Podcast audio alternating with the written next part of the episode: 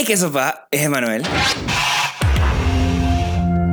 Y bienvenidos a Toque de Queda, el podcast donde hablamos de películas, series y todo lo relacionado al mundo del cine y la televisión.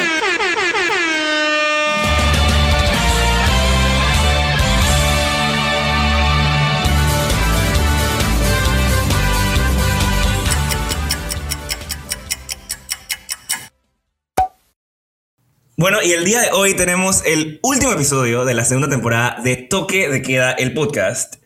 Y para conmemorar esto, vamos a estar hablando de una trilogía de películas eh, de Richard Linklater eh, llamadas Before Sunrise, Before Sunset y Before Midnight.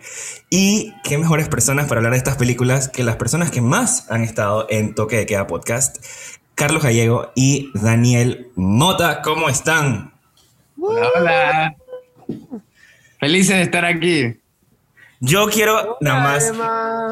Quiero decir que en verdad estas películas yo no las conocía hasta el episodio que grabamos con el Cinema Club, donde Daniel recomendó al final del episodio, mira estas películas, te van a gustar, a todo el mundo les va a gustar, son mis películas favoritas, yo, ok, voy a verlas. Eh, yo no estaba muy convencido al principio porque eh, no soy muy fan de las películas que es puro, puro, o sea, puro guion, guion, guion, guion, guion, guion, guion. Pero por alguna extraña razón, estas películas me encantan. O sea, siento... Eh, Otley me recuerdan como a mis conversaciones con Carlos cuando estábamos en Cuba. Eh, que eran así como que de muchas... O sea, como que de muchas cosas como existenciales. De la nada hablábamos de la pendejada más grande del mundo, pero seguíamos hablando y no dejamos hablar todo el día, todos los días. Y no había internet, así que ¿qué más íbamos a hacer? Eh, este... No sé. Eh, empecemos. Eh, Daniel, tú, estas, tú recomendaste estas películas al principio. Cuéntame tú, ¿qué opinas de toda esta trilogía de películas? Bueno, eh, creo que como, como ya te debes imaginar, esta es mi trilogía favorita de toda la historia del cine. yo no creo que nunca me haya sentido tan cercano a unos personajes como me siento con Jesse y Celine. Y, y nada, siempre que me piden que, que les recomiendo una película, yo tengo películas favoritas bien raras. O sea, como que Donnie Darko es mi película favorita. Es una película que no la recomiendo a nadie. Pero siento que esta es una que a cualquier persona le puede gustar, que es bien approachable. Porque al final del día, así como tú dices, sí, pueden ser pesadas en diálogo, que para alguna gente puede ser como un poquito como, como eh, te puede dar un poquito de miedo. Pero hay un quote que dice Celine que me encanta en la primera película que creo que como que resume el feeling de las tres películas súper bien que ella como que dice que si hay, si hay un Dios, como que si hay un Dios entre nosotros, ese Dios está en la conexión que tenemos con una persona, en esas conversaciones que tenemos con una persona, que esa es como la, la verdadera magia en esta vida. Y, y, nada, como que esa frase cada vez que la escucho en esa primera película me da escalofríos, porque es como que eso es lo que me gusta de la película, que es como una conexión tan genuina, así como la, que describes tú con, con las conversaciones que, que, has tenido con Carlos cuando estaban en Cuba, la película o las películas son muy relatable, son demasiado, te puedes conectar demasiado con ellas porque no hay nada tan universal que esa conexión que sientes con una persona, en especial un extraño, eh, en un tren al que te le puedes como desahogar tanto. Y nada, me parece increíble la trilogía, cómo explora el amor, cómo explora el tiempo, cómo explora las relaciones. Y, nada, me parece increíble. No sé si tienes algo. Carlos Gallego, ¿tú qué opinas de la trilogía de las películas de Before? Pues a mí lo que más me gusta de todo es cómo eh, tanto este proyecto de la trilogía Before, yo creo que pues, no puedes hablar de una película sin hablar de las tres, y Boyhood, que también es de Richard Linklater, exploran los exploran conceptos muy variados de como la vida misma a través del tiempo. Lo que más me gusta es el hecho de que se haya dado el tiempo en este proyecto de que los personajes y la historia respirara con nueve años reales entre cada una de las producciones. Mm. Me encanta cómo cuando regresamos, o sea, la, primera, la primera a mí me gusta mucho, ¿no? Siento que es la, yo creo que es mi favorita, es la más fácil también, es la más, este, como warm, fuzzy, ya sabes. Este, pero, pero una vez que regresamos a estos personajes en la segunda película, como que se hace muy evidente que el personaje principal de todo es justo como decías, la conexión humana a través del tiempo.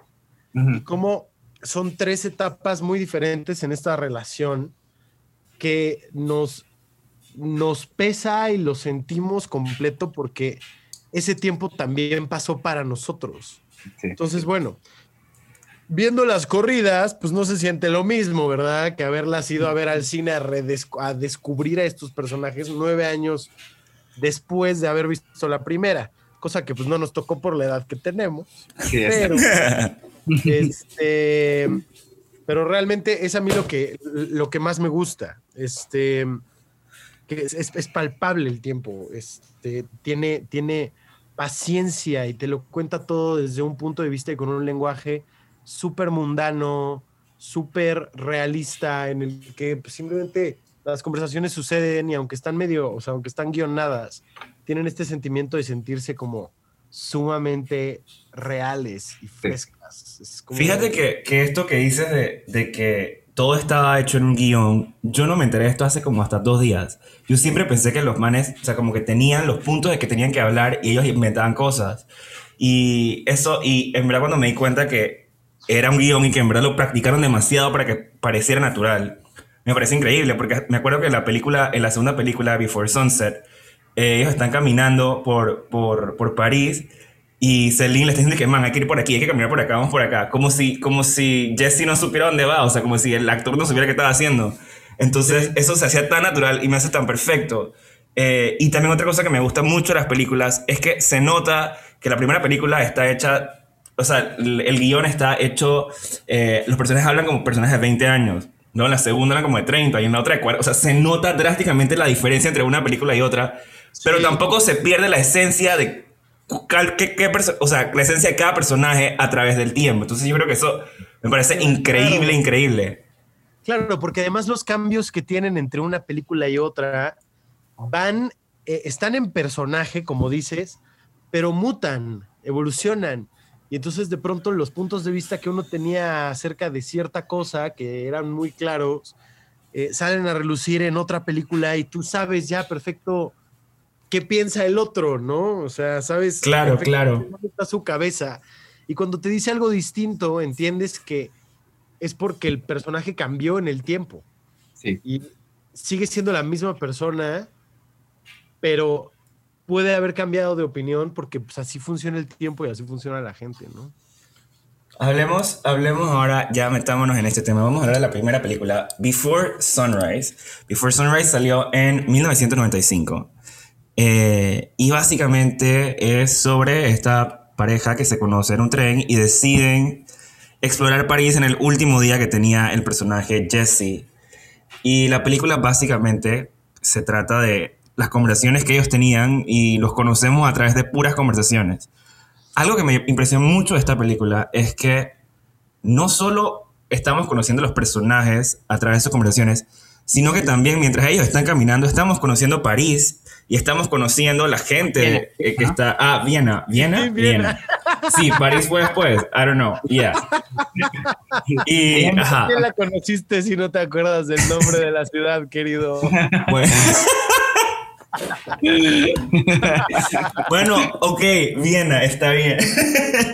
bueno, pero me encanta que en cada de las películas tú conoces realmente también la esencia y dónde están, ¿no?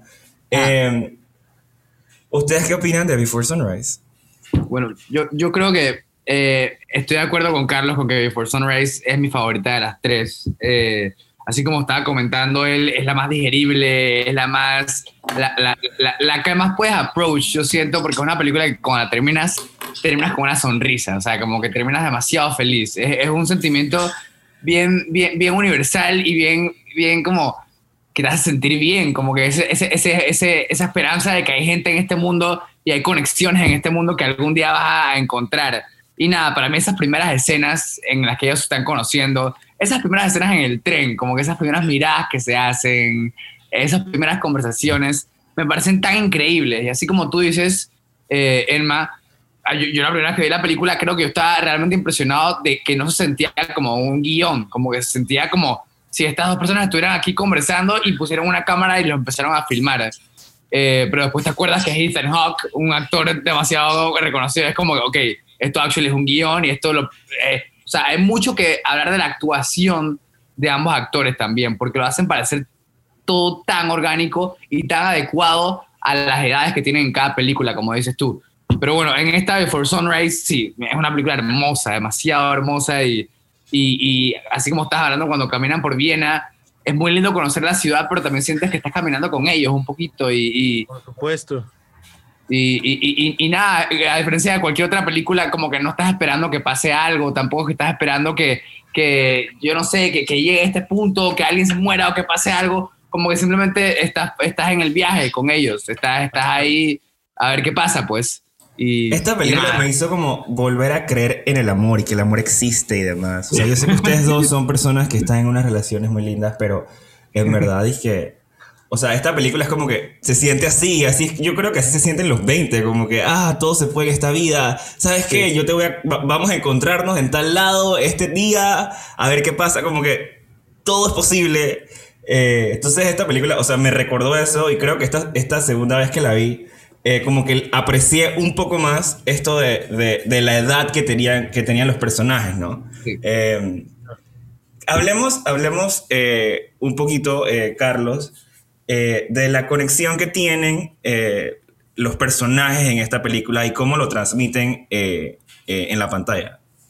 Sí, eh, yo bajé el guion de Before Sunrise para, De verdad, qué cool. para un análisis que estoy haciendo para un proyecto que tengo el año que entra. Y a mí lo que me brinca mucho es cómo realmente algo que es realista o no realista termina siendo plasmado por buenas actuaciones. Y yo creo que es de lo más fuerte que tienen estas películas. Porque justo esto de lo que hablamos, la conexión que tienen ellos dos, es algo que, que para mí va más allá como de lo que es este... O sea, la actuación en general es muy buena actuación de cine, súper sutil y matizada y como que todas estas los pequeños gestos hacen que las cosas se sientan reales. No, sí, estoy de acuerdo contigo. Ahora que mencionan los gestos, eh, esa, en esa primera película los gestos son tan algo que me marca demasiado en la película, como están como Claro, en el tranvía y él le va a mover como que el cabello de la cabeza, pero como que se arrepiente, como que hay, un awkwardness tan palpable, que estamos hablando de las edades, que está todo en la actuación, así como dices tú. E- e- este tema, este tema de como el, el boyish charm y Mm. lo inocente que tiene Jesse, que es como un niño, Mm. está en sus ojos toda la película. Pero mira, a- a- les leo las primeras líneas que dicen los dos. Dice Jesse, Do you have any idea what they're arguing about? Do you speak English? Yes, but no, I don't know. My German is not that good. Have you ever heard about that? Uh, that as couples get older, they lose their ability to hear each other. Really? Men lose their ability to hear higher pitch sounds, and women eventually lose hearing on the low end. I guess they sort of nullify each other or something. Must be nature's way of allowing people to grow old together and not kill each other, I guess. ¿Sabes? O sea, como que tiene. O sea, sí es realista, pero así como lo leí ahorita, suena súper como falso, ¿sabes? Los guiones pueden sonar súper falsos y cuando está todo basado en conversaciones, es realmente importante que tu guion le dé a los actores pues espacio para poder llenar de vida esto y, y hacerlo realista. Entonces, no sé, o sea, creo que yo lo admiro mucho la, la forma en la que están hechas las películas, porque es la técnica completa les da este sentimiento como de casualidad y de improvisación sobre pues, guiones que son súper realmente como, eh, ¿cómo se dice? Em, metódicos y específicos. Sí, pero ahora que mencionas eso, eh, es curioso porque yo vi Before Sunrise cuando acá de entrar a la universidad, cuando tenía como 18 años, y en la universidad fue cuando realmente empecé a explorar como todo el mundo de producción, como que empecé a hacer cortometrajes y cosas, y yo realmente como mi película que yo quería hacer en mi vida, así como que la que yo quería hacer era algo totalmente parecido a Before Sunrise. Para mí me parecía que era como que, como que algo que era, ah, yo puedo hacer algo así, yo puedo hacer algo así. Pero ahora que tú lo mencionas, tienes que eh, está todo en los actores. Como que si, tú- si tú no tienes unos buenos actores, yo creo que esta película no funciona. Y creo que, que Celine, Celine y, y, bueno, no me acuerdo cómo se llama ella. eh, Jessie real. Celine. Se llama Julie. Ajá, Julie Del, Delpy. Oye, yo creo que ella es excelente, excelente actriz. O sea, a mí me sorprendió eh, en toda esta película. Yo estaba impresionado de el nivel de, de, actuación que tiene. O sea, eh, y más en esta película. O sea, yo nada más la he visto a ella en estas tres películas, pero me impresiona demasiado. Eh, no sé qué otras películas tenga ella, pero me, me gustaría como ver más. Sí, sí, 100%. Debe, debe ser que tiene más películas francesas que no son tan conocidas, pero ella es la, la pota en las tres películas, Julie Delpy. Y, y, nada, ahora hablando más un poquito de, la primera película, eh, a mí algo que me encanta es también creo que es el guion. Siento que este guion fue el home run que hizo que Richard Linklater pudiera llegar a ser una trilogía, como que las diferentes conversaciones que tienen eh, Jesse y Celine son increíbles. Es increíble que yo he visto esta película como cinco veces y nunca siento como que, ah, qué pereza esta conversación de vuelta. Como que cada cosita que se mencionan me parece tan fascinante. Hablan de cosas tan filosóficas, hablan de reencarnación, hablan como del papel del hombre y la mujer en la vida. No sé, como que me parece increíble los temas que puede llegar a, a tocar Richard Linklater en este guion, la forma tan casual que puede pasar de uno a otro sin que suene como condescending, ni que suene tampoco claro, como, que, claro. como que, ah, vine a hablarte de filosofía ahora. Suena nada más como que, ah, estas dos personas jóvenes que, que quieren hablar de cosas que los mueven. Y, nada, me parece efectivo. Ustedes, no sé si ustedes saben, o, o sea, les estoy preguntando, eh, Richard Linklater tenía pensado hacer la trilogía desde antes de hacer Before Sunrise o eso salió después que Before Sunrise se volvió tan popular? Yo no lo sé, pero apostaría que están pensadas las tres desde el principio. Yo, yo sé que yo pensaría lo opuesto. Yo pensaría que él hizo Before Sunrise como con ese feeling como de, ah, esta noche espontánea. Y, y después como que la, la, la, historia como que, como que orgánicamente salió para la segunda película. Y luego fue como que, bueno, trilogía. No sé, como que yo sí siento que hay como que hay, hay cierta vida en cada película única que no es como que, como que cuando tú ves Before Midnight no esperas de que perdón, cuando ves Before Sunset no esperas un Before Midnight para que complete lo que te hizo sentir Before Sunset. Me explico, como que cada película tiene su sentimiento completo que me hace sentir, digo, estoy infiriendo, pero me hace sentir que, que cada película de Richard Linklater la, la approach it como, como una película independiente de las otras.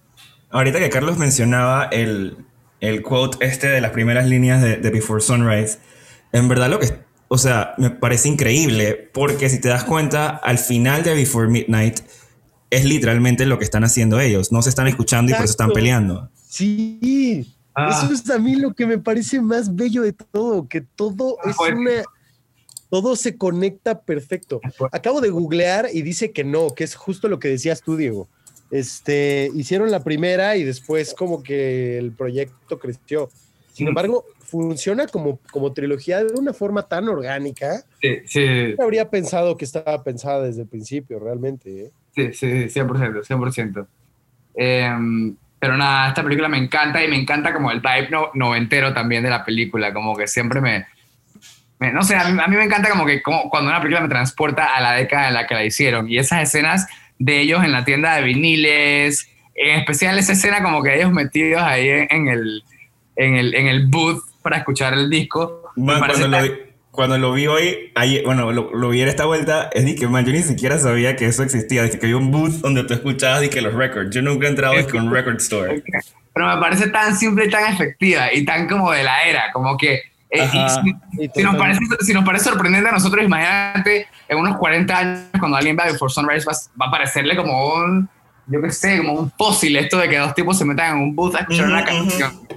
Que eh, aparte es una escena bellísima, ¿eh? Hermosa, sí. este juego de las miradas y que parece que los dos quieren besar, pero nadie dice nada y la escena dura y dura y dura y tú dices que ah, bésense, se aman. Me encanta, me encanta. Esa escena me mata siempre y, y, yo varias veces como que ah, la conexión es demasiado buena entre los dos actores.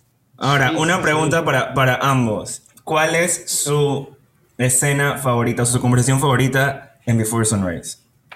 Uh, eh, yo creo, ya, ya, te voy a decir, te voy a decir, dame unos segundos. ¿Tú tienes alguna en mente, Carlos? Yo creo que la escena de la... La, escena de la lectura de las palmas podría ser mi favorita. Esa es bien cool, 100%. me gusta mucho porque es cuando te das cuenta de los desacuerdos. O sea, como que en el corto tiempo que se llevan conociendo, todo ha sido miel sobre hojuelas y todo es perfecto. Y aunque pues, no, no, coinciden en todo, como que en este es cuando ves a Jesse un poquito incómodo y a ella la ves como se da cuenta de que este güey es bastante inmaduro y como que se rompe un poquito la burbuja, le empezamos a ver un poquito de, de las grietas a la burbuja. y, y, le vemos como un poquito como la personalidad que, que, no pueden evitar mostrar cada uno. Como que vemos a Celine como la, soñadora que es y como la, lo empoderada que, que, intenta ser también. Claro. Eh, y, mientras Jesse es como súper cínico, como que me gusta el contraste que crea esa escena un poquito. Exacto. Como, no, sé, te, trae un poquito la realidad del fairy tale, como que vas a enseñarte que, ok, no son, no son perfectos, o sea, tienen sus diferencias, pero funcionan de cierta forma, como que lo hace más interesante, la verdad. Exacto, porque ella es soñadora, sí. pero, pero cínica y, y, hasta cierto grado medio fría. Y él es disque muy cínico, pero es súper frágil y súper infantil. Y es cuando los conoces realmente, siento yo, y es lo que se vuelve el hilo conductor de las dos siguientes películas los dos problemas y los matices que tiene cada uno de ellos y los, las cosas que hacen verdaderamente ricos a los personajes. Entonces, de esa película yo me quedo con, con, esa, con esa escena, esa conversación. Igual lo del poema en la calle es increíble. Sí, es que... como, ay, seguramente escribe lo mismo siempre. Es como, atrévete a sentirlo un poquito. O sea... 100%. Para mí yo creo que yo, yo lo, lo, lo pondría entre tres tres conversaciones que más me encantan de la película. La primera es la escena en la iglesia, en la que Celine habla como que ella toda su vida se ha imaginado como, como esta abuela que, o como esta vieja que está como looking back in her life, mientras Jesse piensa lo opuesto, que es un niño de 13 que nunca creció, y como que se ríen de que, ah, o sea, que en el ferry era como una viejita besando a un niñito. Y es como que te das cuenta un poquito como que qué tan deep se pueden ir filosóficamente en sus conversaciones, pero siempre son, están en esa etapa juvenil de sus vidas que pueden traerlo a un lugar inmaduro, siempre. Y, claro, claro. Y, y, todo esto es una iglesia también, que me encanta. Es como que te hablan, como, no sé, te hablan como que, como que, como que no están siguiendo ninguna norma ni ninguna regla, solamente están como que dejándose llevar por el momento. La otra que me encanta es la que ya había mencionado, de lo que dice Celine, que, que dice básicamente que, que que si hay un kind of God, it would be eh, como que not you or me, but este little space between us. Esa frase me mata, me mata, me parece como que, wow, como que en ese attempt of understanding someone or sharing claro, something. Claro, claro, claro. Me parece que es como que resume increíble como que lo que está haciendo Linklater con esas tres películas. Y por último, me encanta la tensión de la película, de la escena en el parque, cuando, cuando, cuando no sabes si, si, si, van a tener relaciones o no, como que estás ahí como que en ese, en ese será. Man, esa es mi escena favorita, literalmente. O sea, me encanta, y me encanta demasiado real. Me encanta algo que dice Celine, que dice como que, que ella se había decidido que iba a, a, acostarse con él desde que se baja del tren. O sea, en ese momento ya estaba Pero que ahorita, después de toda la noche que estuvieron, no está tan segura. Y es como que, wow, es como tan real, es demasiado real. No sé, hay, un, hay un momento que me gusta mucho, que es como creo que el segundo beso que ellos se dan, porque él le dice, dije, dije oye, te puedo decir algo, ya dije que, y nada más ella se acerca y él se acerca y la besa. O sea, eso me pareció, dije, tan perfecto porque literalmente es algo que full yo haría. Eh, 100%.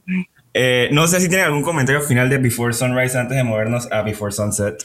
Eh, bueno, comentario final, yo diría que esa, esas últimas escenas también cuando se despiden me parece hermosa, como que, o sea, no solamente cuando se despiden, que es como que, wow, ya los dos dejan, dejan como que, dejan llevar, o sea, se, se, dejan llevar por lo que realmente piensan y no por, por, por, lo que quieren aparentar, como que, ah, de verdad nos queremos ver de vuelta. Y también esas últimas escenas que vemos a cada uno solito en, en, en su propio camino, como que vemos a, a, a, a Celine que sonríe como súper sutil en el tren y después sigue viendo afuera como que súper seria.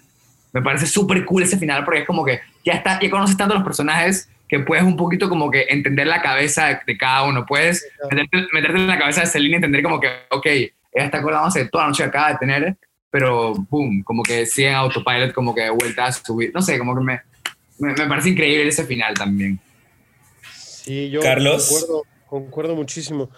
Eh, a mí, a mí justo del final, lo que me encanta es que tiene esta, este sentimiento como de duda, pero de esperanza que se van a volver a encontrar y que, y, que se van a ver ahí el año que entra y todo se siente tan real que dices como, si yo estuviera en su, en su posición, no habría forma, no habría manera de que yo no fuera a esa cita, ¿sabes? Y mm, entonces empieza la segunda película, te das cuenta de que ella nunca llegó y se te rompe el corazón porque es el final, la película, la primera película es toda esperanzadora, y es como, sí, el amor existe, el amor lo puede todo. Y después empieza la segunda y es como, yeah, pero también la gente la caga, ¿sabes? Y la gente claro, te dice que va a estar ahí y no llega. O sea, y lo cool es que él, él le dice, él le miente primero y le dice que no, yo tampoco fui, pero el más sí había ido. Me encanta, me encanta. Es que hay algo que me encanta de esta película, que en la primera película son como que bueno, entonces ya pasamos a Before Sunset oficialmente, entonces. Pero bueno, me, me, encanta que Before Sunset es como la secuela perfecta porque en la primera película es como que esa inocencia de personas que no se conocen del todo, que son es como que perfectos extraños, que pueden ser cualquier persona, pero en esta segunda película como que la dinámica cambia porque ahora hay dos facetas de cada personaje. Está el, el, el personaje que, que quieren ser para esta persona que los conoció hace nueve años y está el personaje que actually son, ¿me explico? Como que, claro, como que hay, hay, una dualidad en los personajes ahora porque ahora quieren causar como una impresión en el personaje de cierta manera. Y espectador sabes quién es, pero te falta el tiempo perdido. Y además me gusta que haya cierto resentimiento porque al final ellos están encantados de volverse a ver, pero prácticamente se olvidaron uno del otro. No contaban con volver a encontrarse. Sí, Entonces es como, como que con una aspereza que le faltaba la primera y mm. que de cierta forma se cocina hasta el final de la tercera. Sí, sí, 100%. Y no, me, encanta de esta, que lo haya mencionado en más hace poquito, que la película eh, eh, pasa como que es mucho más que en la primera, pasa casi como en real time. Desde que la película comienza, te dicen que este man tiene que catch, un, que, que tiene que ir a, a, llegar un avión a tiempo. O sea que puedes uh, inferir que la película lapso como que es, casi en tiempo real y me parece increíble porque más que la primera, realmente sientes el peso de cada palabra en la conversación. Como que, nada, me, encanta que, que, que son, son los mismos soñamos personajes, pero como tu tiempo perdido, como que no los puedes definir de una vez porque hay, hay ciertas facetas de ellas que de ellos que y, nada, como dices tú, Emma, también es fascinante como esta dinámica ahora de, de Celine guiando a, a, a, Jesse a través de París. Como que, no sé, me encanta. Es casi como ahora, ahora sí es París, ahora sí es París. a mí lo que me impresionó mucho de, esta, de, de Before Sunset es que eh, Creo que es la, de las tres la que más me gustó esta, esta segunda vez que las vi. Porque creo que ahora sí me siento como related a una persona de 30 años, tristemente. Y entonces es como que, man, en verdad, que, o sea, qué real que todos los problemas que ellos tenían y es como que todas las cosas que estoy viviendo yo, que están viviendo personas que están cerca de mi edad. Entonces es como que, que me gusta como Richard Linklater, que él escribió el guion también, ¿no? No, no, no seguro. Sí, sí, sí. Em, que como, o sea, cómo de verdad él se metió en la cabeza de una persona de esa edad para hacerlo y se nota una diferencia abismal eh, en el crecimiento de los personajes entre Before Sunrise y Before, Sunset. Sí, sí, 100%, 100%. ese era mi punto con lo anterior, o sea, él también fue creciendo conforme conforme avanzaban los proyectos y entonces escribía desde la perspectiva de su edad. O sea, mira, por ejemplo, Ethan Hawke es 10 años más chico que Richard Linklater. Y Julie Delpy es también, los dos son, los dos son 10 años más chicos, chicos que él. Entonces, como que creo que creo que este, el paso del tiempo en la vida de, de, Richard Linklater le va dando estos como diferentes matices y diferentes temáticas a cada uno. A mí la más pesimista me parece la segunda. Este, en la, porque en la tercera como que a pesar de que tienen un problema y lo que quieras, las cosas se hablan, se resuelven, se siente como la película adulta. La primera es la de los niños, la última es la adulta, pero Before Sunset es como este punto en el que crees que eres un adulto, pero you haven't figured out shit. Y tienes ya hijos y te estás divorciando, padre y encuentras al amor de tu vida y es como, güey, qué pedos, es que, ahora qué voy a hacer, ¿no? O sea, ya la encontré, la encontré a ella y ni modo que qué, ¿no? Y cuando está en el departamento con ella, hay que simplemente no quiere dejarla ir, no quiere, no, no quiere ir y subirse al avión y como que la está viendo y decide que quiere estar con ella para el resto de su vida. Aparte a mí me encanta esa escena en la que ella está haciendo su, su, su está haciendo Simón y, y, entonces tenemos este pequeño acercamiento, un pushing muy ligero a la cara de, de Jesse mientras sonríe y te dice todo ese momento ese momento te dice todo. Cómo él A mí me encanta ese momento. yo siempre he dicho que es probablemente mi final favorito de una película. Como que ese final me encanta, me mata demasiado. Como que yo... También nos damos, o sea, nos damos cuenta de que en verdad, aunque ella no apareció eh, eh, ese diciembre o no me acuerdo cuándo era, eh, a verlo a él, ella también estaba pensando en él todo el tiempo porque le hizo una canción con el nombre de él. O sea, qué tan, qué tan enamorado pudiste haber quedado o tanto impacto pudo haber tenido esta persona que no conocías y que nada más tuviste unas horas con, con él que, que, que, te impactó en toda, toda tu vida. Y eso también obviamente lo hablan cuando están en el, en el, en el carro y todo. Pero, o sea, para mí esta película, no sé, o sea, yo lo siento como dice Carlos, que es como que si a los 20 tienes todos estos hopes y estos dreams y piensas que tienes todo figured out y luego a los 30 dices que, man, I have nothing figured out y es como que life is just shitty and you have to survive. Y en verdad si te das cuenta, o sea, ya Jesse es un successful author y Celine trabajaba que en esta empresa toda que eh, para el, el, ambiente y demás. Entonces como que en verdad ellos eran both powerful, o sea, successful people eh, en cada uno de sus ámbitos. Y, pero igual no, no eran felices, sus vidas personales están hechas un desastre. No, sí, eh, definitivamente, como que te das cuenta que ambos expresan arrepentimiento y obvio quedaron como, como hooked o, o quedaron eh, adictos con el what if. Tú ves que Celine dice que, que, que, que la man estaba perfecta hasta que leyó el libro de Jesse y realizó que más nunca ha podido ser romántica desde esa noche. Y es un poquito lo que estaban hablando ustedes, de que esta segunda película es ese feeling más como de los 30, de, un poquito como de nostalgia, de que, ah, esos tiempos en los que era más soñador, en los que todo era posible. Y, y, lo vemos a través de la relación de estas dos personas, porque es un poquito como, como Celine, a través de su noche que tuvo con Jesse, se da cuenta que ya no es la misma soñadora, que ahora es una persona un poquito con sus pies más en la tierra. Eh, y nada, me encanta que en la película ambos expresan arrepentimientos, ambos tienen problemas en su vida pero como que encuentran cierta, cierto, cierta esperanza en ese reencuentro de ellos, que me parece increíble. Claro, claro, claro. Es como que por un momento todo está bien, ¿no? O sea, si ellos pudieron volverse a encontrar, entonces todo está bien.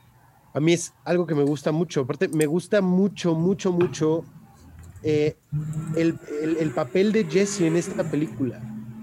Que es como, o sea, está a la deriva y, está realmente como, como perdido. Yo siento que lo veo más perdido a él que a ella. Y es el que como que siente que de cierta forma, y pues también tiene sentido ya que pues, Linklater es, es hombre, este, darle como este papel al personaje masculino, ¿no? Pero de el, que es, el que está siendo salvado por este encuentro, siento yo que es. Sí. Ella está molesta consigo misma, molesta porque usó el libro, este, perdón, su historia para el libro, y como que lo, lo, va a ver como por curiosidad, pero a él esto le cae como de, ¡Ah! es el destino. ¿Sabes? Porque ahora todo está bien, todo va a estar bien por esto. le cayó como anillo en el dedo. Esa escena que aparece en la biblioteca es increíble porque te acaban de enseñar como todos esos flashbacks de la primera película y te, como que te despiertan todas estas esperanzas de esta pareja y de la nada, ¡pum!, aparece ella en la biblioteca. ¿Qué opinamos de, del hecho de cómo empieza Before Sunset? porque realmente, si vemos cómo empieza Before Midnight, es con la pelea, digo, Before Sunrise, es con la pelea esta de, de, los alemanes, o creo que ni siquiera era alemán lo que están hablando, actually. Pero dicen alemán en la película. Ah. Pero, pero en la segunda, como que en verdad es una situación donde está Jesse solo, eh, rodeado de toda esta gente que nada más vino a verlo a él. Y si te das cuenta, es un tiempo bastante largo antes de que aparezca eh, Celine. Eh, no sé ustedes que esto es diferente a lo que habíamos visto antes porque Before Sunrise era más literalmente que ellos dos. Y siempre están como que, aunque los veas en el fondo, siempre están los dos en algún momento en la, en la cámara. No, no sé qué, qué opinan de esto. Yo pienso que es un poquito como para distanciarlos un poquito más. No creo que sea como para darle preferencia a un actor sobre otro o a un personaje sobre otro, sino, un poquito como para distanciarlos más como que, ah, bueno, comienzan con Jesse para explicarte, introducirte a Jesse primero, introducirte a un Jesse que ha vivido su vida sin Celine, que tiene su vida de autor, que escribió este libro, y pum, después te traen a Celine. Eh, aparte, ella llega en un momento súper oportuno porque justo le están preguntando si esto fue real y la chica que le está preguntando está bien ilusionada y le dice, pero esto fue real, ¿alguna vez conociste a una extraña en un tren y pasaste la noche en Viena? De pronto aparece ella y es como, ah, Destiny, ya sabes. sí, sí. Y, y, aunque, aunque sí ves un poquito como que el punto de vista de Jesse al principio, al final del día nada se queda sin decir, como que tú ves todo lo que, lo que Celine quería expresar cuando ella dice que, que actually se acordaba cuando, cuando, cuando se, acostaron en ese primer date, pero que le estaba mintiendo, como que por más de que... Ajá, y de hecho el que no se acordaba era él, porque pensó que nada más habían que tenido sexo una vez y eran disque dos, cosas así. Eso me encanta, me mata que la más al principio y cuando lo ves de vuelta y ves esa escena es disque you lying bitch. Me encanta ver la vuelta y saber que la maga está mintiendo en ese momento. Oigan, yo, yo tengo una pregunta con respecto, no una pregunta, pero más bien una, para que hablemos de esto. El final de Before Sunset. El final de Before Sunset se acaba, pero en verdad nosotros no sabemos si ellos se van a quedar juntos o no, porque obviamente Jesse tiene que resolver toda su situación de vida en Estados Unidos.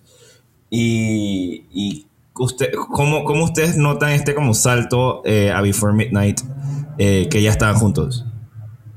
Yo creo que, eh, así como había mencionado Carlos, es, es, una dinámica bien diferente haber, haber visto estas películas cuando estaban saliendo, porque cuando toca Before, Before Sunset, se acaba con una nota bien positiva, como con una esperanza de que, chuso, estas dos personas terminaron súper enamorados al final y que por más de que no terminaron juntos, es, eh, cuando pasaron los créditos, probablemente they had sex, como dicen en la tercera, por días y días, me explico, como que... Claro, claro. La, conexión es evidente, pero me encanta cómo en la tercera tiene que, tenía que haber tantas expectativas de esta historia, después de nueve años, y básicamente te dan lo que querías, están juntos, tienen hijos, pero no de la forma que querías, como que te das cuenta que que, que, no siempre lo que tú quieres es, es, exactamente como tú piensas que va a ser. Mm, no sé, como que Espera, espera, ¿quién está golpeando como algo?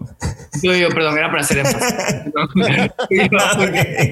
en el escritorio. yo dije, man, no sé qué está pasando. drive the point home. Me apasioné, me apasioné, perdón. Está muy bien, está muy bien. Muy bien. es que como no lo estoy viendo, es que no sabía qué estaba pasando. Yo también me quedé como, ¿qué es esto? Se, me olvida, se me olvida que no me están viendo. ¿Cuál es, cuál es su escena? ah, yo Creo que, yo creo que realmente que el final de la, de la segunda, a mí sí me deja muy claro que, que ellos van a estar juntos. Y como que ahí sí creo que, que la tercera era inminente. O sea, creo que la uno funciona sin la dos y la tres pero no creo que la 2 funcione sin la 2, perdón, sin la 1 ni la 3. Yo siento todo lo contrario. Yo siento que yo puedo ver estas películas separadas y las películas funcionan totalmente. Ah, bueno, o sea, sí, pero me refiero a que me refiero a que la 2 para mí sí me deja ese sentimiento como de que de que sigue otra película.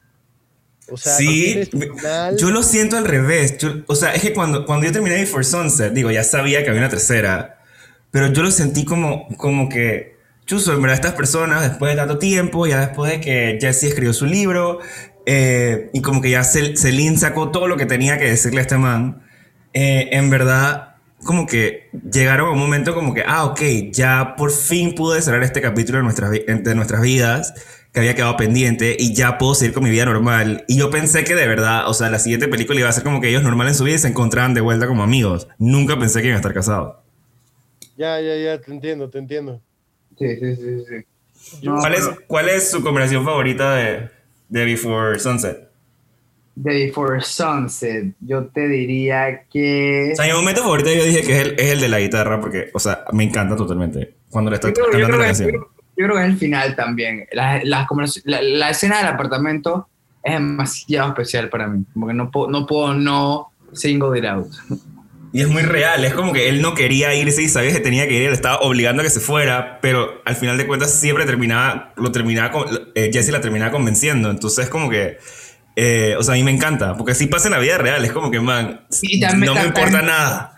Sí, 100%. Y también me gusta mucho la escena en el carro justo antes de que se bajen en el apartamento de Celine, porque ahí realmente como que ves los true colors de Celine, como que es tan rápido que ya pasa como de estar hablando algo tan casual a estar hablando como de cosas de verdad, como pesadas, que empieza a desahogarse de que leyó el libro de él y de que nada ha sido lo mismo y de que no ha parado a pensar en él. Como que, eh, eh, como con un personaje como Celine, que tiene demasiado orgullo en su independencia como mujeres y, y, en, su, en su fortaleza como mujeres, ese momento tuvo que haber sido como bien, no sé, como bien vulnerable para ese personaje, pues, cuando ya se desahoga en el carro. Me parece como bien efectivo.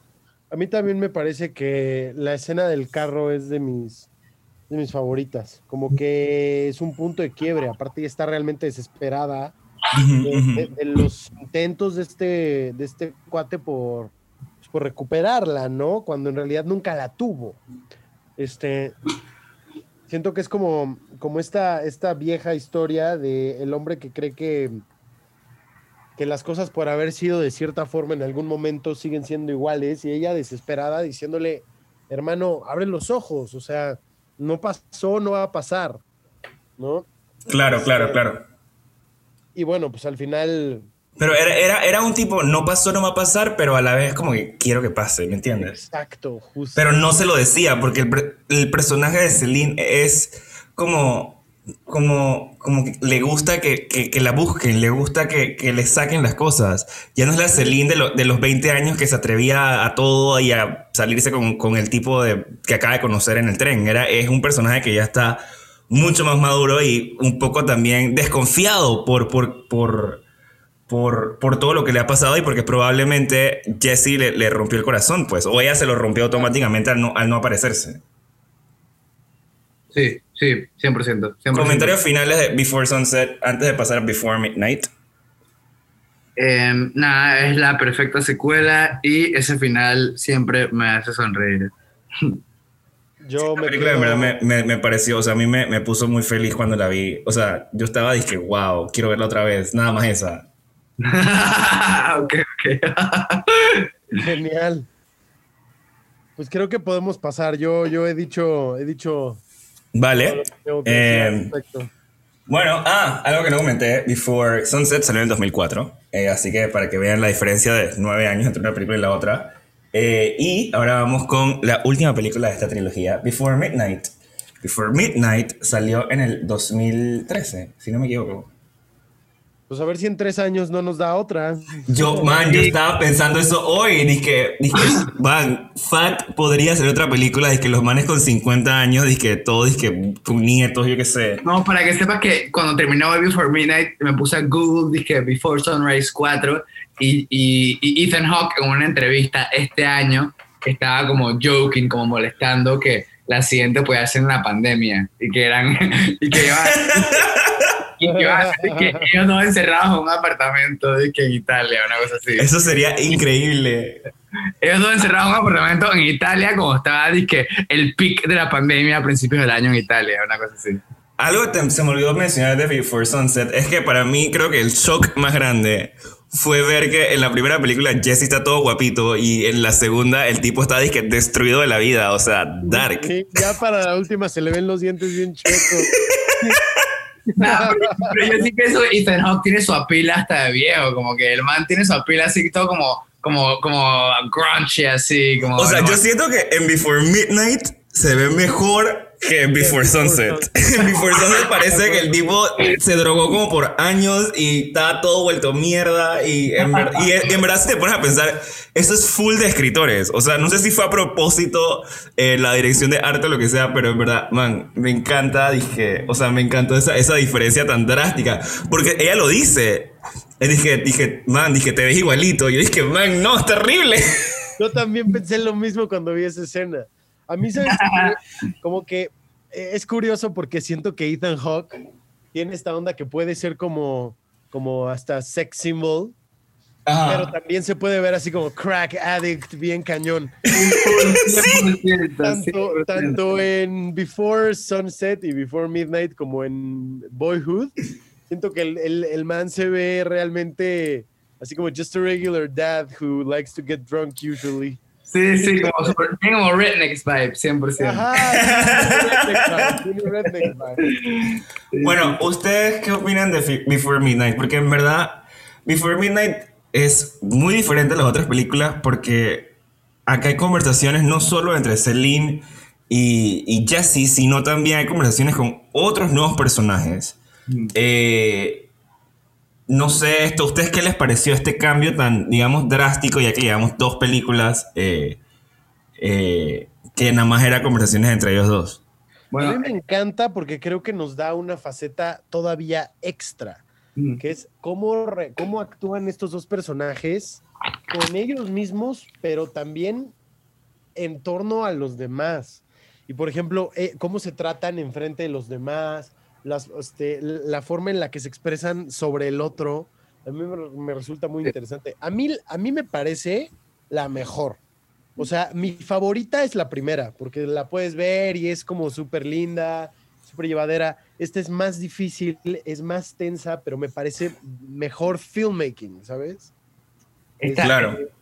esta a mí me duele tanto, como que esta película me... me- para, para, para este punto ya estoy tan encariñado con ambos personajes que cada vez que hay tensión entre ellos, me duele. Es como que, why can't you just get along?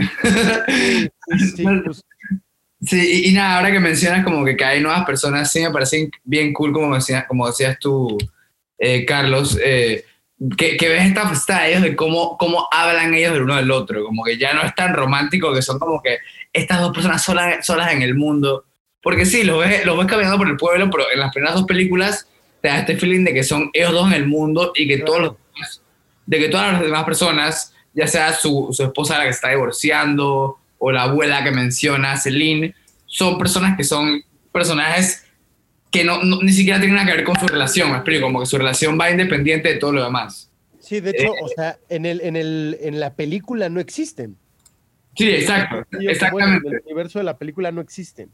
Y, y- y nada, como que aquí esta película comienza y de una vez ves a Jesse solo con su hijo. Y ya eso como, es como un shock de una vez, que es como que, ah, wow, no vamos a comenzar la película con Jesse, con Celine, después te meten a Celine, pero es como que te, te- te- te meten en, en- en este mindset un poquito como de, no sé cómo escribirlo, pero de como que, ok, la vida le cayó encima a ambos, como que por más de que, ah, están juntos, ambos tienen como, qué sé yo, el hijo, las hijas, como que ambos tienen su, su, su, su mundo complejo de, de emociones que ha traído el tiempo y ha traído el resentimiento entre ellos también. Siento que esta Claro. también como que, o sea, siento que nos abre un poco más, eh, bueno, a su mundo fuera de, de lo que son ellos dos.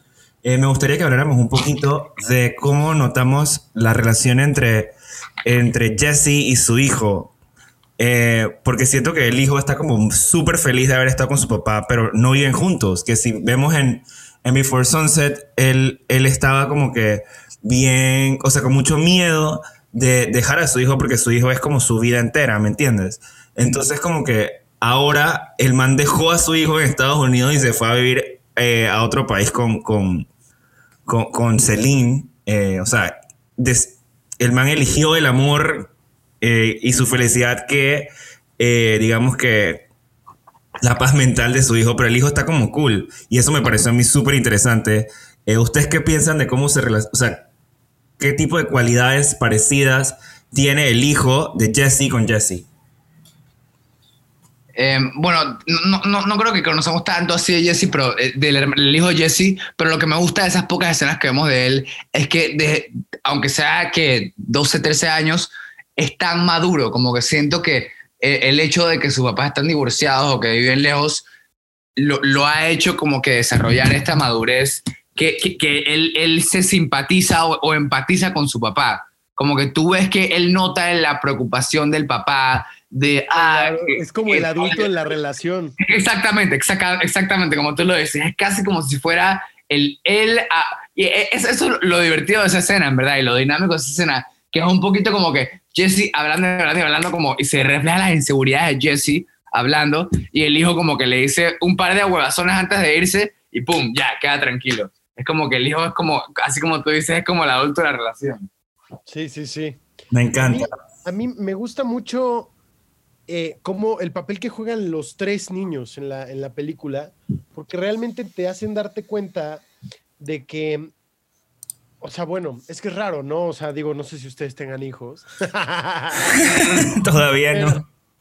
Pero eh, es como, hay partes de esa película que no, no podemos entender sí, sí, sin, no, sin tenerlos. Pero es muy interesante ver cómo funciona su relación a pesar de sus hijos. Pero es, esta conversación que tienen al principio en el coche, que si van a pasar a las ruinas o no, y le roba la, le roba la manzana a la niña, y es como, pues sí, o sea, soy papá, pero también soy este tipo que se llama Jesse, y este, y tengo mis, mis issues y todo, y me como la manzana de mi hija porque me da igual, y después le voy a mentir sobre las ruinas, y es muy las ruinas, ay, no, ya, pues pa pasamos y vamos de regreso, que no sé qué.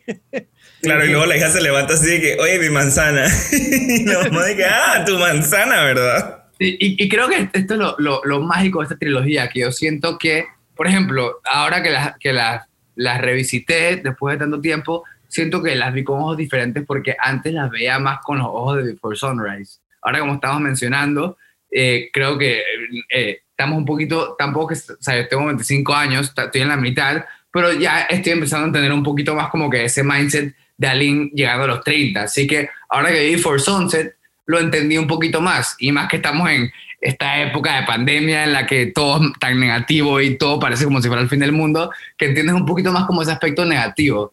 Pero lo que, a, a lo que voy con esto es que con Before Midnight, así como dicen ustedes, van a haber aspectos de la película que probablemente no empaticemos, entendamos tanto hasta que tengamos hijos. Y me parece claro, increíble. Claro, exacto. Me, me, parece increíble que algún día yo voy a tener hijos y voy a ver esta película de vuelta y probablemente la vea con ojos completamente diferentes. Porque voy a, entender, voy a, entender, mucho más como que toda la profundidad que hay detrás de cada decisión que tiene cada uno de los personajes. Hay una, hay una cosa que de esta película a mí no me gustó mucho. Eh, o sea, esta, esta, de las tres, esta es la que menos me gusta.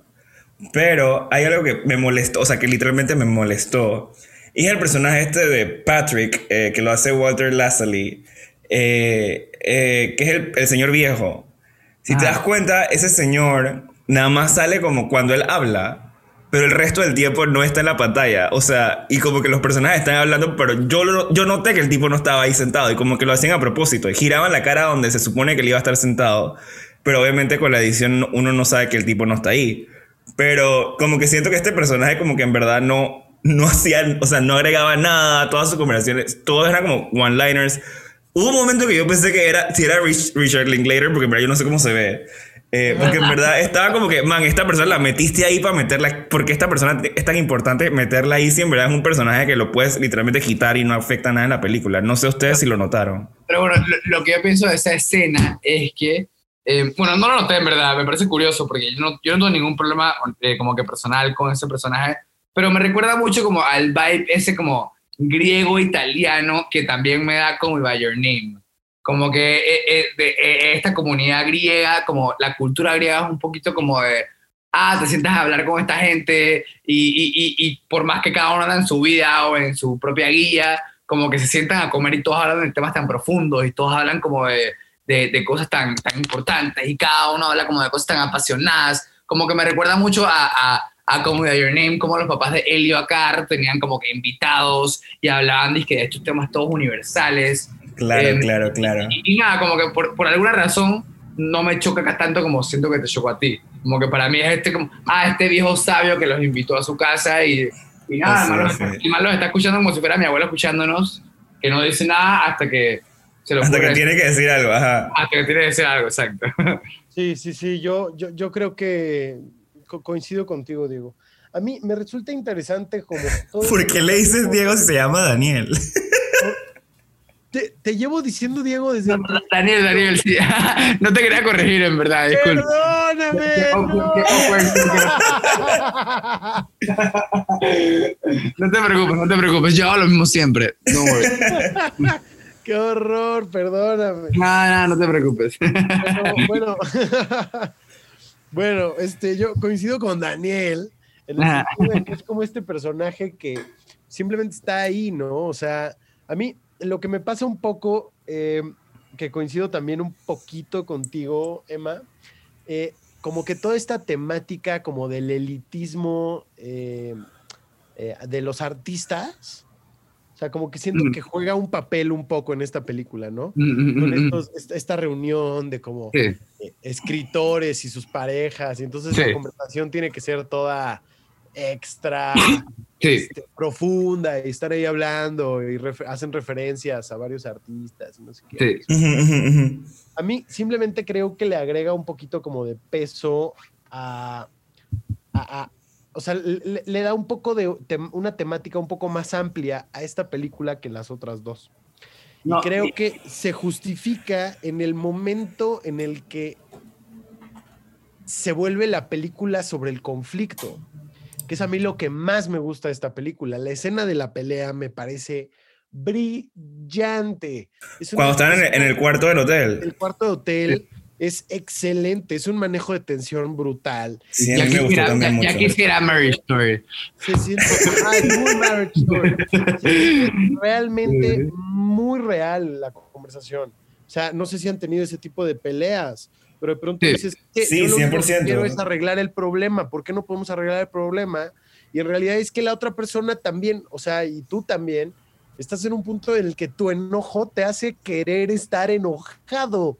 Sí. Entonces, claro, claro. Mismo, y ella se va del cuarto y regresa y parece que todo va a estar bien, pero se vuelven a pelear y se vuelve a ir del cuarto y es como, uh, te genera este sentimiento como de frustración real de decir, uh, no, sí, te, te, entiendo 100%. Esa escena en el apartamento me parece demasiado increíble porque es, creo que es el, el mejor momento de actuación de ambos actores en toda la trilogía. De, de, Judy Delpy, de Ethan Hawke.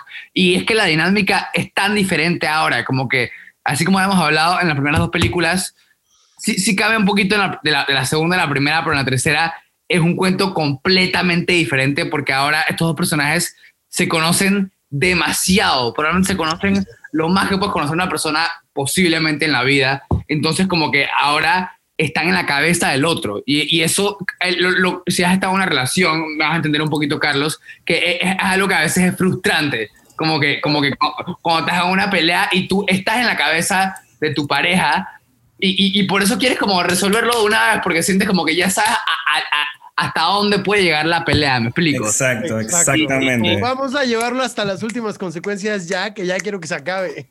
Sí, sí, sí. Y nada, como que eso de que se conocen tanto ahora lo hace tanto más complicado. Me, me encanta como en esta película Celine menciona demasiado como que, ah, cuando están hablando de lo, moverse a Chicago, como que habla como que, ah, me vas a resentir por el resto de mi vida, me vas a resentir por el resto de mi vida. Pero pareciera como si Celine resintiera a Jesse por, todas, por todo lo que ha pasado. Sí, ¿sí? justo, justo. O sea, como que parece como si estuviera hablando de ella misma, porque ella habla de que, de que ella es, es, es, la nana, de que ella es la que le recoge la comida, la vaina, no sé qué vaina, pero, pero insiste en que él la va a resentir a ella. Como que siento que hay como un unspoken reality en, en, en, ambos personajes. Pero siento que él también lo dice en el momento que ya él, él, sal, él sale y la busca eh, eh, en el... En el en el restaurante ese que estaba afuera. Eh, porque él le dice, es que, man, es que tú estás creyendo en este amor de fairy tale que no existe. O sea, ¿cuánto más tengo que demostrarte que, que nuestro amor es, es real? O sea, this is real life y siento que si vas a lo que, a, no me acuerdo cuál de las dos anteriores fue, pero Celine lo dice también en un momento como que, man, en verdad, y creo que lo mencionó uno de ustedes dos también ahorita en esta conversación, al inicio, como que ella dice como que, man, en verdad el amor no es así, o sea, va a haber un momento en que nos vamos a dar a escuchar. Ah, bueno, el quote de Carlos, el primer, lo primero que dicen. Lo primero que dicen en la película. O sea, como que ya la man sabía esto de chiquita, pero se lo olvidó. Y él le hace recordar que la vida no es color de rosas como en Before Sunrise, que la vida es difícil y que en verdad llaman, ya están juntos y los dos hacen un gran equipo y que eso es lo que es una relación al final de cuentas.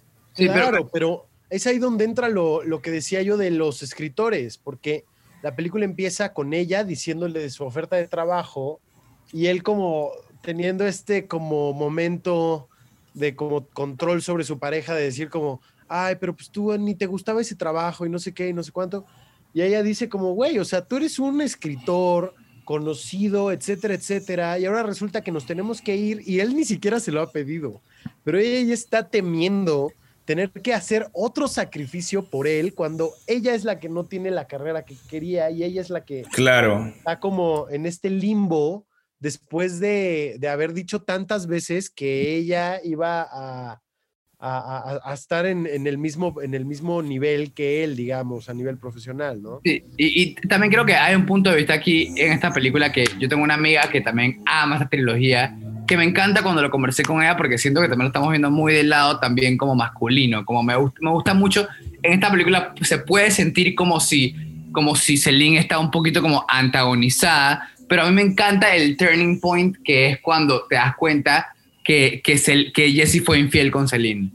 Como, como, como, que hasta ese punto de la película es como que, pero Celine chilea, chilea, chilea, Jesse tiene la razón, de, estar tranquilos, como que háblenlo, háblenlo, y después te das cuenta que todas esas inseguridades de Celine tienen una razón, como que Jesse en algún punto de su relación le fue infiel.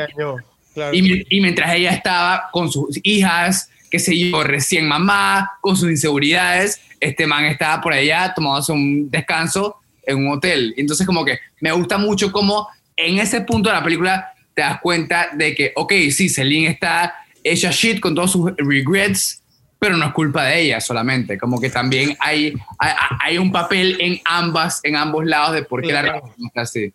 Siento que, siento que en esta película, o sea, que en esta película lo que mencionas, o sea, como que la ponen, o sea, se ve como antagónica, pero es porque también, eh, esto lo noté muchísimo es que esta película es bastante como feminista, o sea, las conversaciones que, o sea, lo que dice Celine, como que siempre gira a, man, las mujeres, me acuerdo clarito cuando ellos están caminando, que salen de la casa del señor este, están caminando, eh, que Celine dice así como que, man, es que todas las mujeres poderosas que conoces tienen 50 años, porque en verdad les cuesta tanto a las mujeres que llegar hasta arriba toda la vida, porque están, que, que nada más la que puede son las que literalmente have to crawl eh, their way into the top, pero por eso tarda mucho, pero ves a muchos hombres disque jóvenes, successful, y creo que también estaba haciendo ahí como que, man, tú eres hombre, Jesse, tú fuiste successful desde los 30 con tu libro, pero yo no he podido hacer eso porque yo soy mujer, y siento que eso me parece excelente esta película.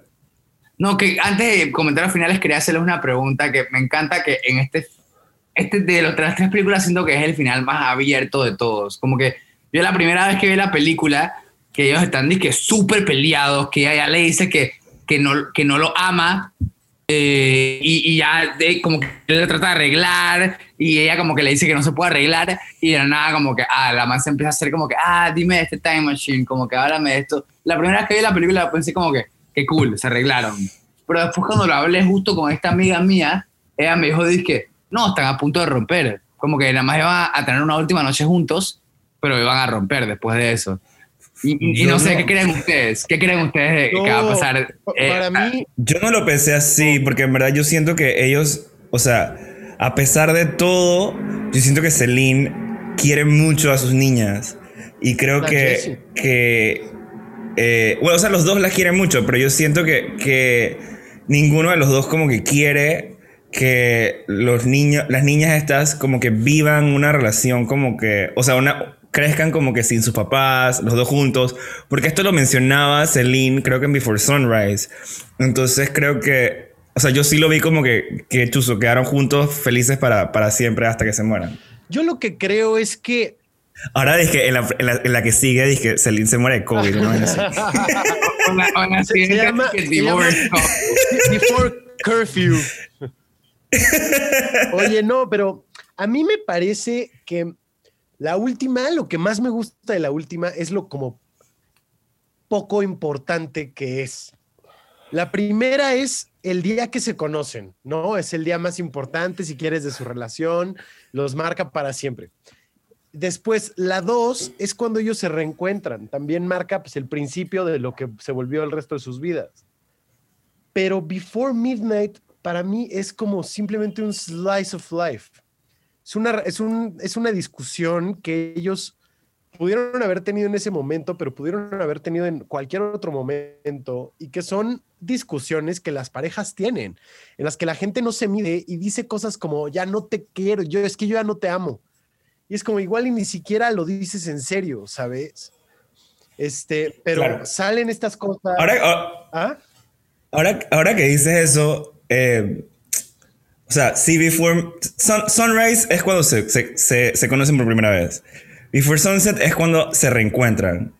Tiene mucho sentido que Before Midnight sea cuando se acaba la relación.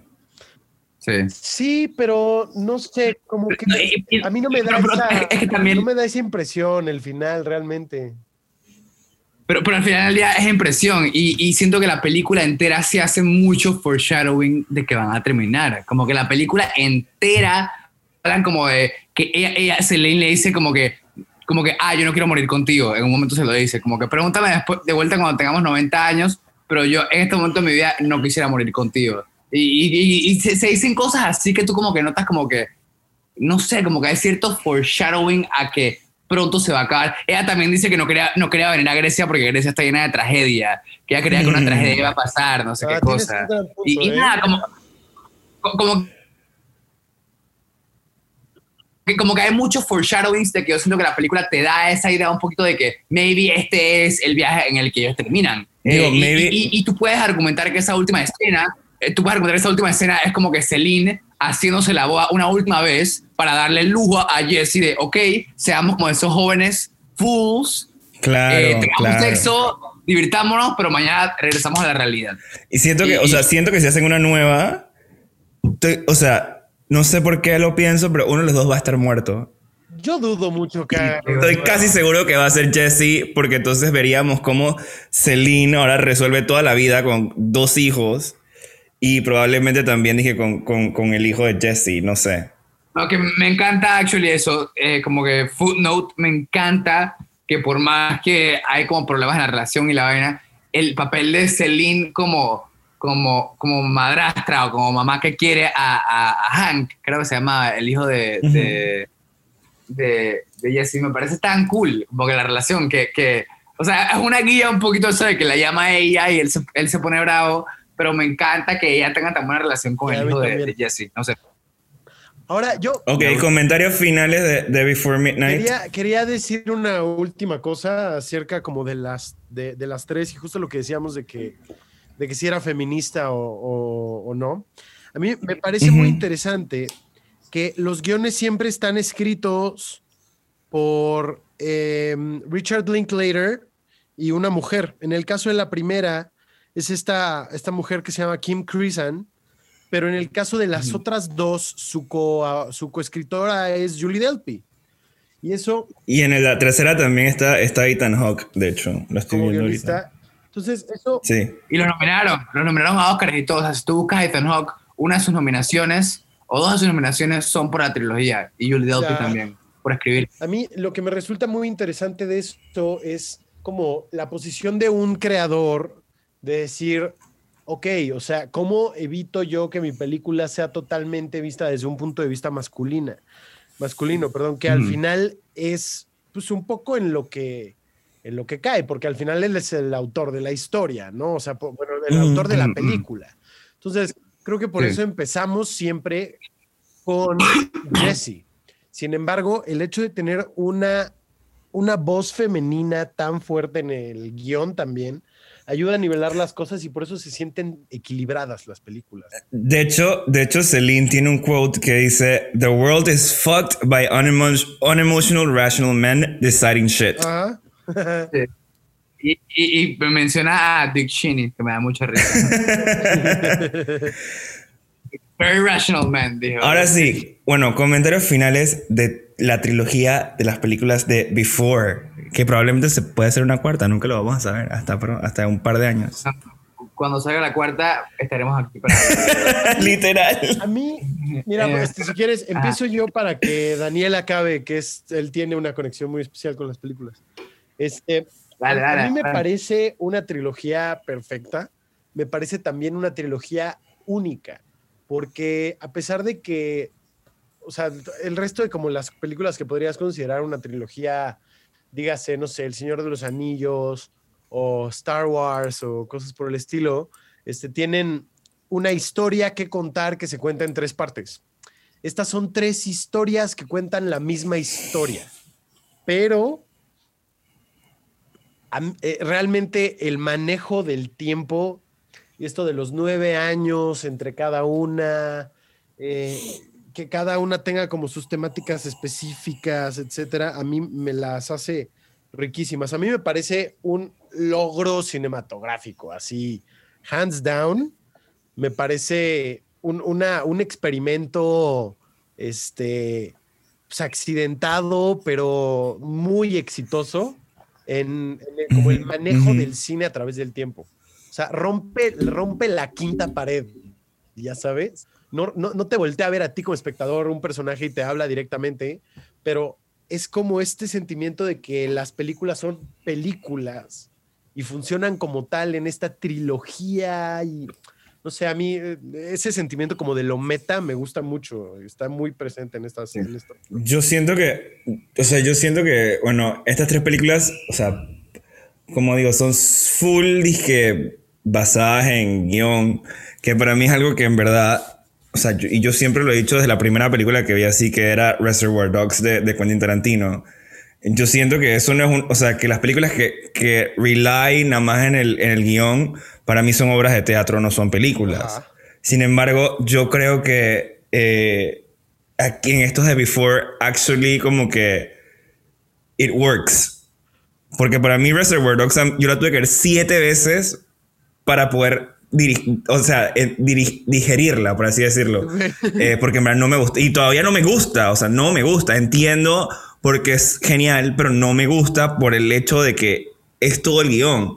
Entonces, no sé, a mí me parece increíble que, hiciste tres películas successful, una después de la otra, con tanto tiempo de diferencia, eh, con los mismos personajes, con los mismos actores, y que realmente, como he dicho todo el tiempo, pudiste demostrar la, la diferencia de, de, edad que hay entre cada una de esas, de esas, de, entre cada situación que está pasando, ¿no? Claro. Y, y como que que se nota realmente que, que esto tiene un excelente research y que aunque parezca improvisado, parezca que fue, sabes, de la nada, realmente es algo extremadamente planeado y planeado tan perfecto que parece real. Y por eso no me parece que, que, estas películas son como tipo obra de teatro, sino que son películas, porque eso es lo que es el cine hasta cierto punto, es que lo que veas parezca que es como la vida real, ¿no?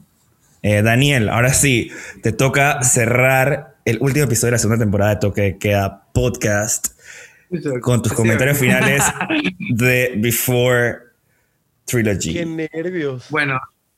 Eh, Ah, esta película, eh, como ya se deben imaginar, es una de esas películas que me hace acordarme por qué me gusta tanto el cine.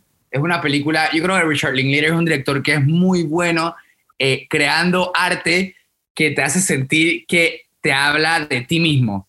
Eh, en películas como Boyhood, en películas como, qué sé yo, Fate, Days and Confused, en esta trilogía en especial, son películas que tú las puedes ver y ves algo de ti en la película. Y en especial en esta trilogía, me encanta cómo en cada una de estas facetas de estos personajes, en Before Sunrise, que están en su juventud, en Before Sunset, que están madurando, y en Before Midnight, que están ya adultos y con los problemas pesados de la vida, como que tú te puedes ver en cada una de estas películas. Y creo que eso es lo que me gusta del cine, que tú puedes como que ver las diferentes realidades de la vida y conectarte y sentir como que eres entendido de alguna forma al ver una historia. Y, qué historia tan conmovedora para mandarte ese mensaje como este, como este love story entre estos, entre estos dos personajes tan increíbles. Y nada, así como mencionó Carlos, me parece increíble cómo la película tiene un trato del tiempo tan, tan orgánico, pero al mismo tiempo tan, tan marcado y tan efectivo, como que realmente sientes el papel del tiempo, cómo le cae a cada uno de estos personajes y, por ende cómo te cae a ti también cuando ves la diferencia entre cada una de estas películas. Y nada, creo que eso es lo que la hace tan mágica esta trilogía, que es una, una trilogía que es bien personal, que cuando ves cada una de estas películas te ves a ti de alguna manera. Y creo que por eso es una de mis películas favoritas, Before Sunrise, porque es una película que te habla demasiado de ti y de, tu, y de las conexiones que buscas en, en la gente, en la vida. Y creo que por eso es tan especial. Excelente, excelente reflexión final de esta trilogía. Eh, chicos, eh, ¿dónde los pueden encontrar en las redes sociales? Eh, bueno, a mí me pueden encontrar a Demots en Instagram, D-E-M-O-T-T-S, rayita abajo. Y si quieren seguir mi cuenta un poquito más de cine, donde nada más hablo de películas todo el día, todos los días. Y de series, y también, de series también y de series también, exactamente. Me pueden seguir a arroba moviesguru. Recomendadísima. O sea, a mí me encanta todo lo que pone Daniel ahí. O sea, y aparte, los captions son lo mejor de todo. Gracias, gracias. No, hay, hay que activarla. Tengo medio dormant, pero voy a activarla para estos días. Carlos, ¿tú qué onda? A mí me pueden encontrar como arroba la jacaranda junto. Este, hago... Pues es mi Instagram personal realmente. No soy tan de redes sociales, pero pues hoy publico cosas de mi trabajo y también hablo mucho de música. Este. No, o sea, espérate, te, estás como, como belittling. O sea, en verdad, Carlos habla demasiado de música en sus stories y recomienda música increíble sobre todo tipo de cosas. Así que si en verdad a ustedes les gusta la música, síganlo. Porque eh, les puedo hablar de, de cosas súper viejas, tipo Frank Sinatra, como les puedo hablar de súper nuevas, como Bad Bunny. O sea, él habla de todo y se va por todos lados y sabe muchísimo también y da muchos fun facts. Así que si les gusta la música. Bueno, pues si eh, quieren seguirme, estoy ya preparando mi lista de lo mejor del 2020. Creo que va a haber buenas recomendaciones. Estoy metiendo mucho empeño. Entonces, pues ahí déjenme un, un follow en La Jacaranda y pues este, luego me, dirán qué opinan de mi lista. Y bueno, ustedes que nos están escuchando, muchísimas gracias por habernos acompañado en el final de temporada de Toque de Queda. Ya tenemos 20 episodios eh, en lo que va de este año y ya este es el último del año. La siguiente temporada viene, no sé cuándo, pero viene. Sin embargo, nos pueden seguir en Instagram, arroba toque de queda podcast, donde también pueden ver todos los episodios que hemos hecho antes, como con Carlos, que hemos hecho varios ya, hemos hecho toque de dirección cinematográfica, donde hablamos de eh, la película de Orson Welles, eh, The Other Side of the Wind, y el documental de la película también, que se me olvidó el nombre ahorita, ¿cómo se llama? ¿Te acuerdas, Carlos? Sí, no me acuerdo. You'll Know Me When I'm Dead. Y también hablamos de 2001 and Space Odyssey con Andrea Sousa en algún momento. Y eh, con Daniel tenemos eh, el episodio que hicimos con el resto del Cinema Club. Ah, que by the way, no lo mencioné. Con el episodio que hicimos con Cinema Club, eh, el, que hablamos de Brookback Mountain. Y también tenemos, hablamos de Succession, Season 1 y Season 2.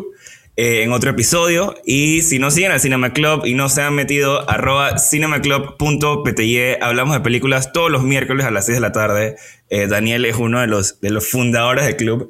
Eh, y en verdad es súper, súper ameno el tiempo. Si les gustan las películas y quieren saber. Si no les gusta hablar, nada más lleguen, escuchen, participen. Y si no, también sigan la cuenta porque ponen fun facts de todas las películas que vemos semana con semana. Y nada más. Muchas gracias chicos por haberme acompañado en este último episodio de la temporada y nos vemos pronto ¿Recomendaciones? con nuevas películas. Ah, sí. Ultra recomenda, recomenda, siempre se me olvida. Recomendaciones. Recomiéndenme, recomienden, recomienden cosas a la gente para este tiempo que no va a haber toque de queda podcast.